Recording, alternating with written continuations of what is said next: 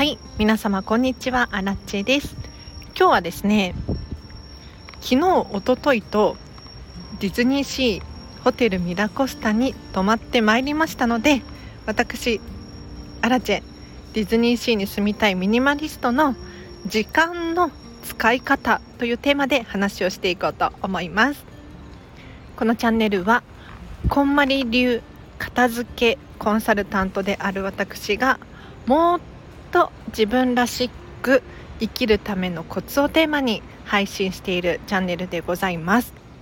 ということで皆様いかがお過ごしでしょうか？お片付けはですねうまくなればなるほど時間の使い方もうまくなるなって私は感じているんですね。これどういうことかというと、まあ、例えばキッチン周りがきれいに整っていればお料理も簡単にできるお片付けも簡単にできるだろうし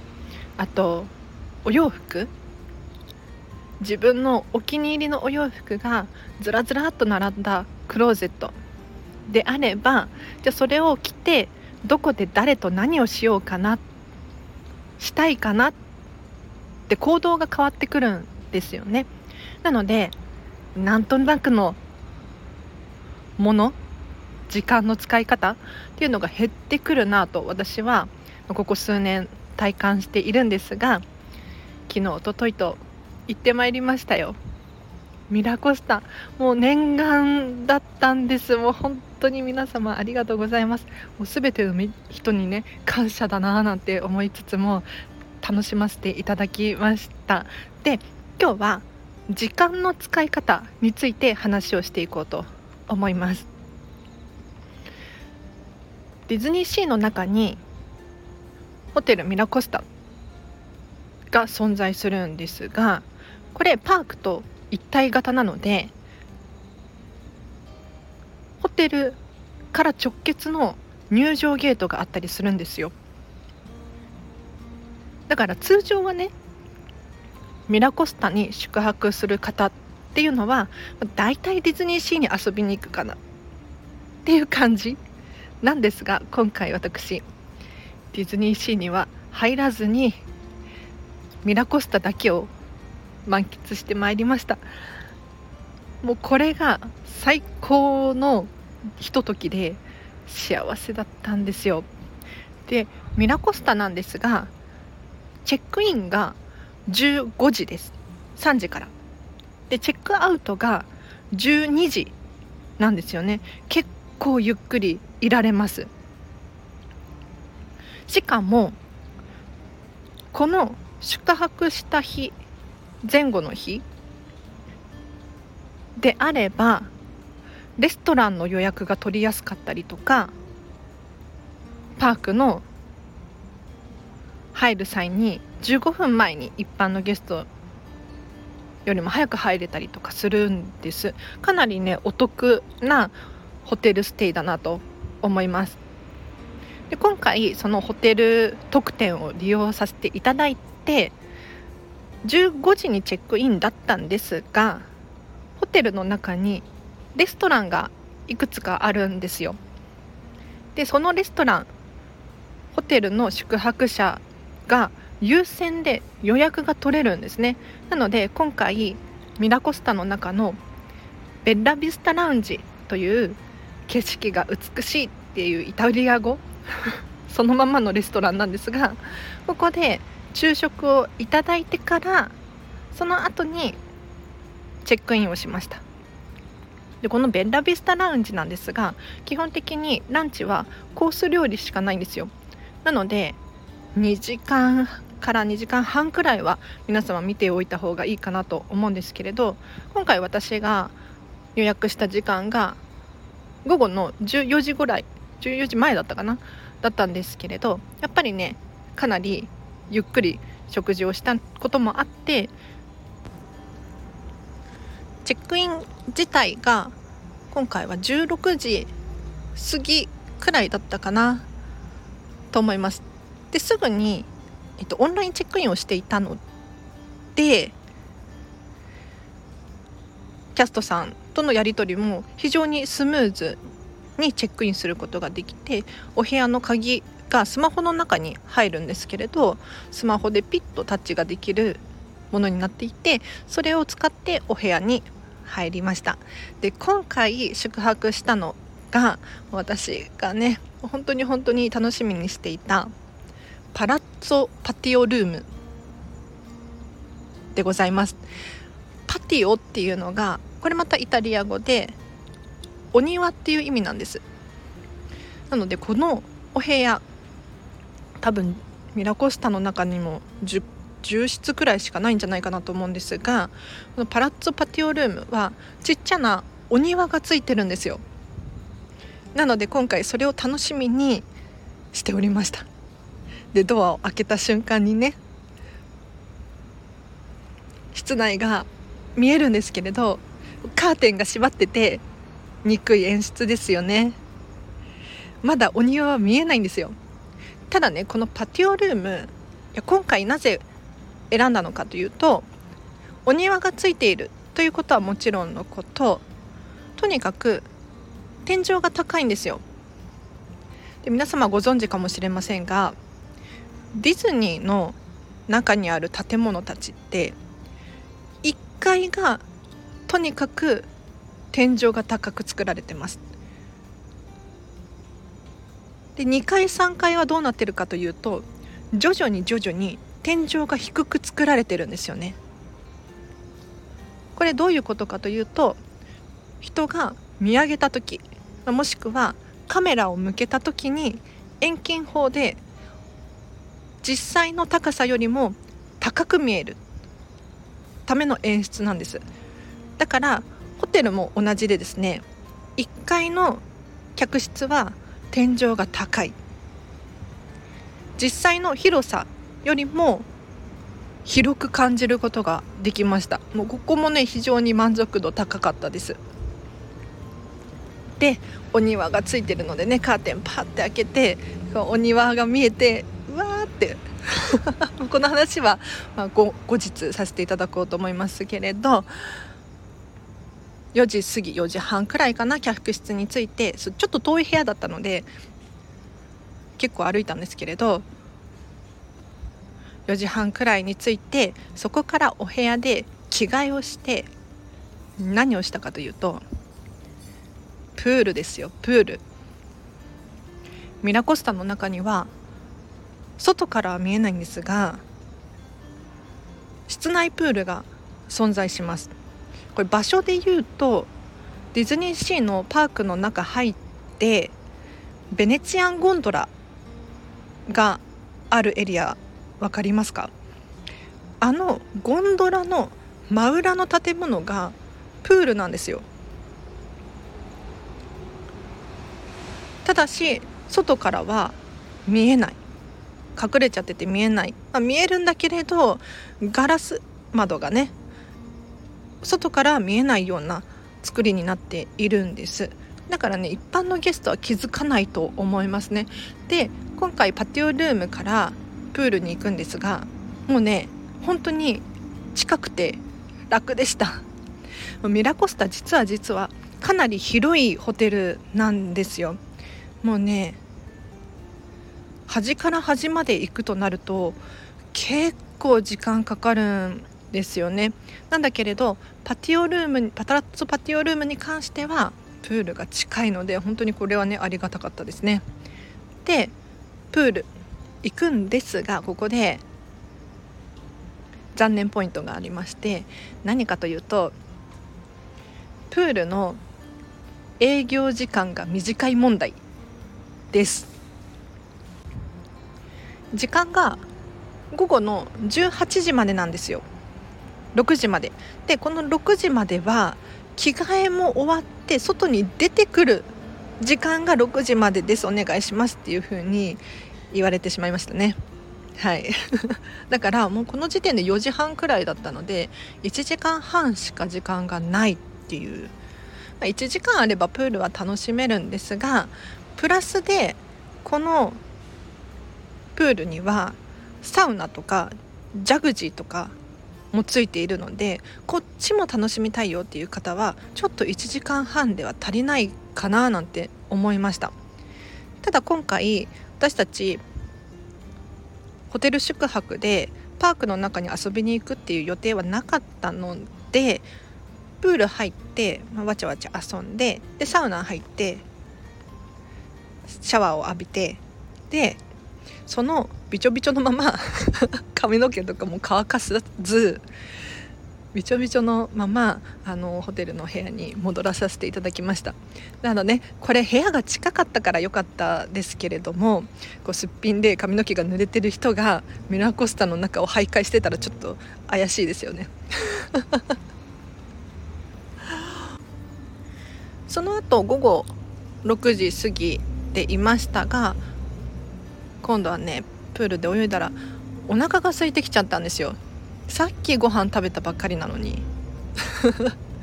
ちょっとゆっくりしてからイクスピアリの方に移動してあそこね飲食店もいくつか入っていますから食事をしに行きました。本当はミラコスタの中のレストランでもよかったかなって思うんですけれど私ベッラビスタラウンジ推しなんですがベッラビスタラウンジの予約が取れなかったんですよ。ホテル宿泊者なのに取れないんです。あそこって多分ねスイートルームの人がさらに優先で予約が取れるんじゃないかなって思うんですけれど私が見た時にはもうね予約がいっぱいで取れなくなっていてでオチエアノっていうブッフェスタイルのレストランもあるんですがそこからだとあんまりねパークの景色が見れないんですよ。窓がちっちゃいんですね。でショーの時間帯は外に出ることができるテラスがあるので出ることができるんですがやっぱりその時間帯になってくると予約が取りづらい。なので今回は私はねもうしょっちゅうディズニーシー行くからということでイクスピアリの方にディナーを食べに行ってまいりました。でここで皆様注意ポイントです。イクスピアリでご飯を食べるならディズニーシーのショーが終わる前にたどり着いてください。私たちがミラコスタを出たのがおそらく7時過ぎだったと思うんですよ。7時半までは行ってなかったと思うんですが髪の毛乾かしたりお化粧したりとか準備もしてたのでね7時過ぎだったんです。でディズニーシーの夜のショーが今の時期だと7時半スタートだったかな。で30分8時前に終わる感じですね。でこのショーが終わると帰る人が増えるんですよ。でさらに言うとそのまま帰るのではなくて舞浜駅近くのイクスピアリっていう商業施設の中のフードエリアここで食事をして帰る人結構いるんですなのでディズニーシー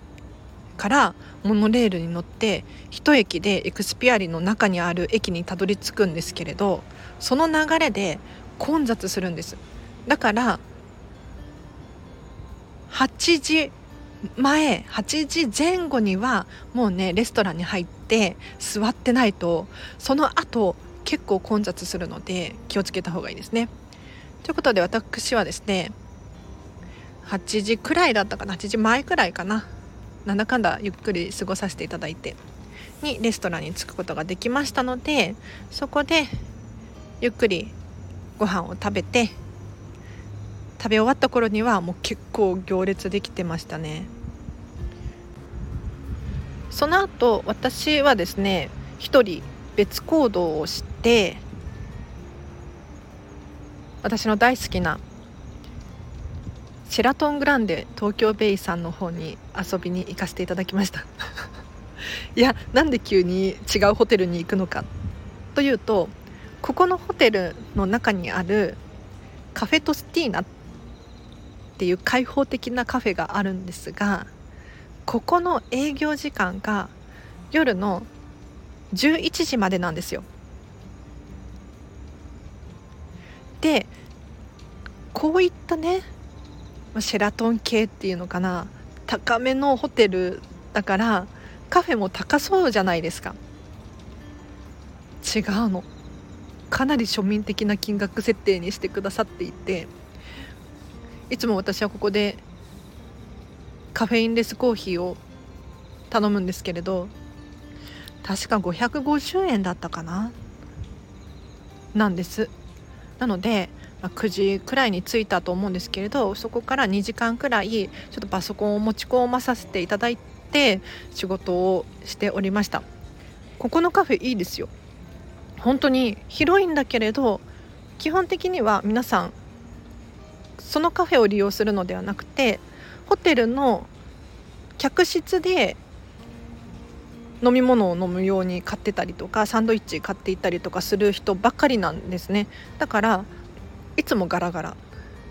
だし w i f i も強いのがありますしもう静かにゆっくり仕事をするには完璧なんですよ。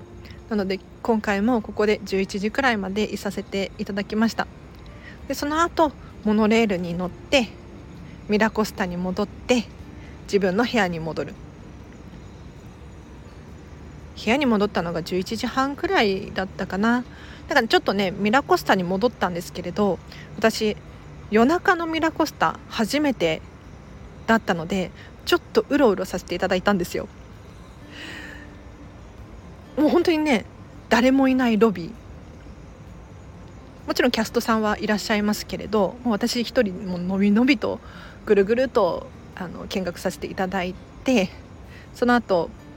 渡り廊下っていうのかな。ディズニーシーがちらっと見える廊下があるんですけれどそこからディズニーシーをポケーとなら眺めてあ車走ってるな自転車走ってるなあ工事してるな点検してるなっていうのを見てから自分の客室に戻りました。で客室戻ってからはもうプールでシャワーも浴びてるのでそのままちょっと熱くなってた体を冷やすために氷をもらってきて氷水を飲んで早く寝ました。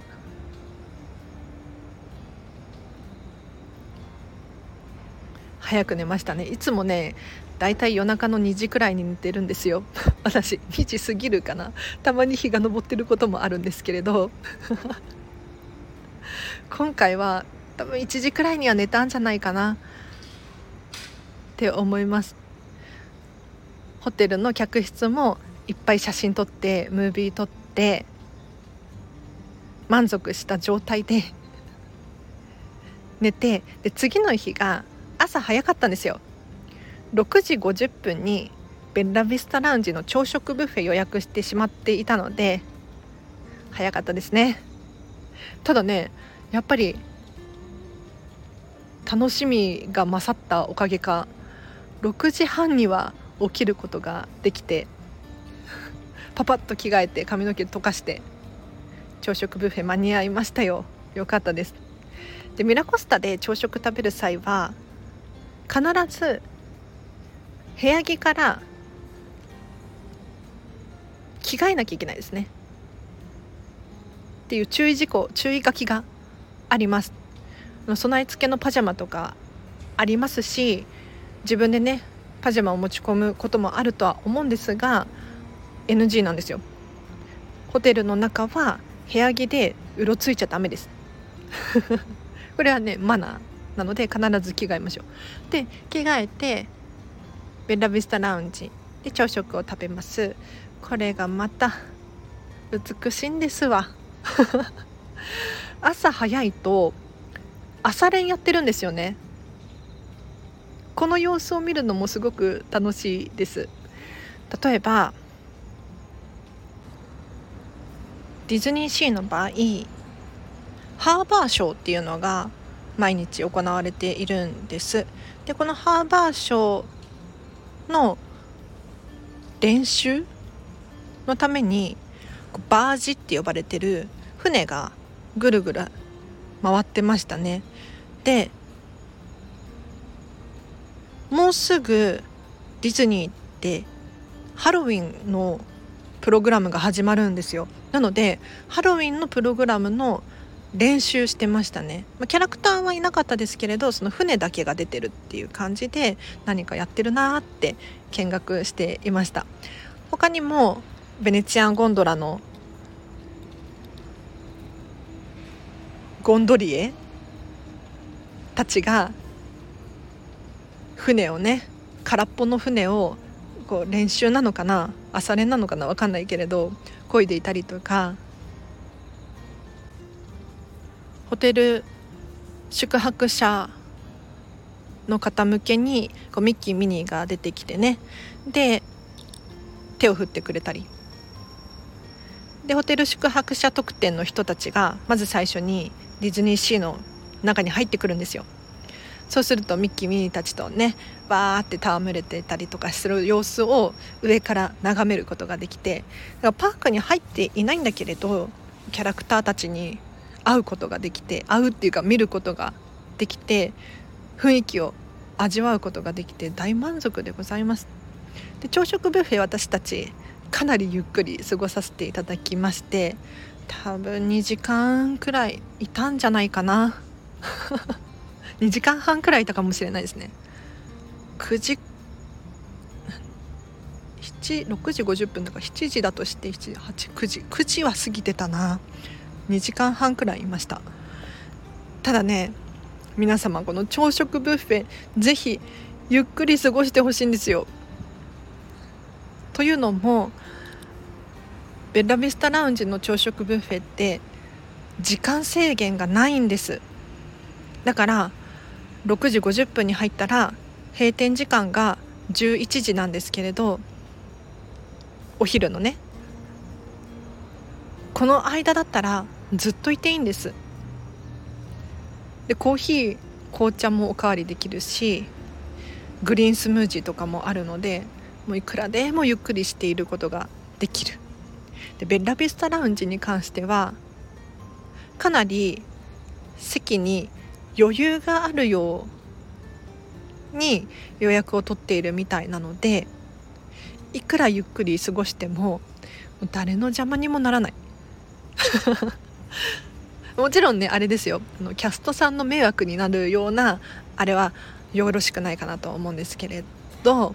基本的にはゆっくり過ごした方がお得です、まあ、ただねパークの中に入らなきゃいけないっていう方もいらっしゃるだろうから、まあ、そこはちょっと優先順位があれですけれども私はこのベッラビスタラウンジ本当にいい場所なので大人1人4800円もするから是非ゆっくりゆっくり過ごして美味しい料理を食べてほしいと思います。あでこれ料理が美味しいんですよ。もう今度ベッラビスタラウンジのお料理についても語らせてほしいんですけれど。なんかね最近かなり値上げしたんですよ。去年までは3200円だったんですけれど。ちょっと記憶間違ってたらごめんなさい。今ね4800円なんです。で前の朝食ブッフェもすごく良かったんですが最近の食事に関して言うとかなりクオリティが上がっていて食材一つ一つが美味しいんです。例えばお肉なんて明らかに美味しくなっていてなんだろう大量に作ってるから安いものとかじゃなくて本当にいいものを丁寧に作ってる感じがするんですよ。てかそうなんです。もうここが嬉しいポイントでじっくりゆっくりお料理を味わってほしい。でその後9時に部屋に戻って私たちお昼寝をしました お昼寝しちゃいましたよもうだって朝早いんだもんいつもそんな時間起きてないですからね。はい、1回お昼寝をして何時くらいまで寝てたかな？11時くらいまで寝てたかもしれない。ですね。最後にちょっとお部屋を堪能してでチェックアウトが12時なのでお部屋を整えて荷物片付けてチェックアウトいたしました。でチェックアウトからがまた長いですよ。ちょっと今日長い回ですね。すいません。今度うまくまとめたものを皆様にお伝えしようと思います。その後またプール行きました。でプール別料金で1日ごとに3000円かかるんですけれどこれ本当に皆様体験してほしいプールなので3000円高いって思うかもしれないですが1回入ってほしいです。というのも3000円払ってしまえばその日1日であれば何回でもプールに戻ってくることができるんですね。で私たちはそれはさすがに利用できなかったんですけれど朝一番確か10時だったかな？11時だったかな？にプールがオープンするのでプールに入ってで夜5時くらいにお風呂に入ってくるっていうのもありだと思うんです。で今回私たちはチェックアウトをした後にプールをもう一回訪れましたこのプールが美しくて本当に綺麗で大好きになったんですけれどここで2時間半くらいかなパチャパチャしておりまして、まあ、ずっとプールにいたらあのふやけてしまうんですけれどあのプールサイドにこれまた可愛らしいベンチとテーブルが置いてあるのでそこでゆっくりしてでお水が無料でいただけるんですペットボトルのお水が。なので何も持ってこなくてももうタオルも借りれますしシャンプーとか石鹸もついているのででお化粧落としとかもちっちゃいなんかサンプルみたいなファンケルだったかな？良さそうなやつがついていたのでもう本当に何にもなくてもプールを楽しむことができますね。でその後何したかな？2時半くらいにですね、えっと、ホテルのフロントに荷物を預けていたのでそれを受け取りに行ってモノレールに乗ってエクスピアリに戻りましたでエクスピアリで私た私はまた一人行動をさせていただきましてカフェに行ってパソコンで仕事をしておりました。ただねちょっと今回ばかりはプール行ったりとか初めての体験が多かったのでいつもだったらカフェをはしごしたりとかするんですけれど今回はもうちょっとさすがに疲れちゃって帰りましたね。うん。なので夕方の5時くらいかな。ちょっとショップを見たりとかもしてもうちょっと遅かったかもしれないんですけれど6時くらいかな。には舞浜を後にしてお家に帰りましたよ。はい。荷物も重たかったしね。ということで私ディズニーシーに住みたいミニマリストのミラコスタステイ時間の使い方について話をさせていただきましたがいかがでしたでしょうか？やっぱり宿泊者特典のハッピーエントリーっていうパークに15分前に入れるチケットがあるんですけれどこれ利用した方が得っちゃ得なんですよね。これ本当に悩ましいところではあるんですけれど今回パスしちゃったんだよね。いや15分前に入れたらだってソアリン乗れますよ。ソアリン2回くらい乗れるかもしれないですよね。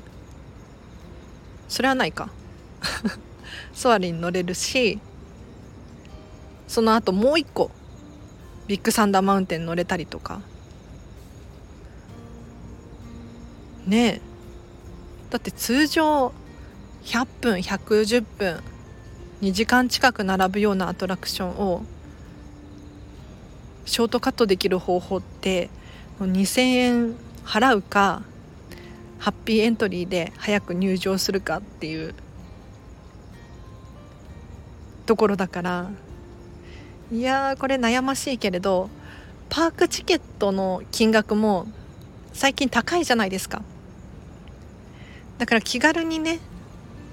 ポイポイって払えるような金額ではないわけですよ。で今回パラッツォパティオルームに宿泊しましたがお庭を出てお庭を出るとお隣さんが近いので もう植木は置いてある目隠し用にね植木は置いてあるんですけれどその隙間からもう明らかに隣が見えるんです。ただね私たちが知知る限り覚えている限りお隣さんいなかったんですよ。ずっと。で宿泊してる気配はあったんですがずっとね多分パークに遊びに行ってたのかな。客室にはいらっしゃらなかったんです。で朝の時間帯だけわーわーキャーキャー言ってる子どもたちの声がちょっと聞こえてくるなって思ったんですけれどもうその時くらいしかお隣さんを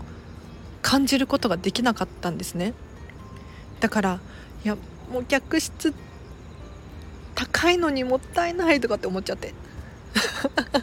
まあ使い方は人それぞれなのであれですけれど。次回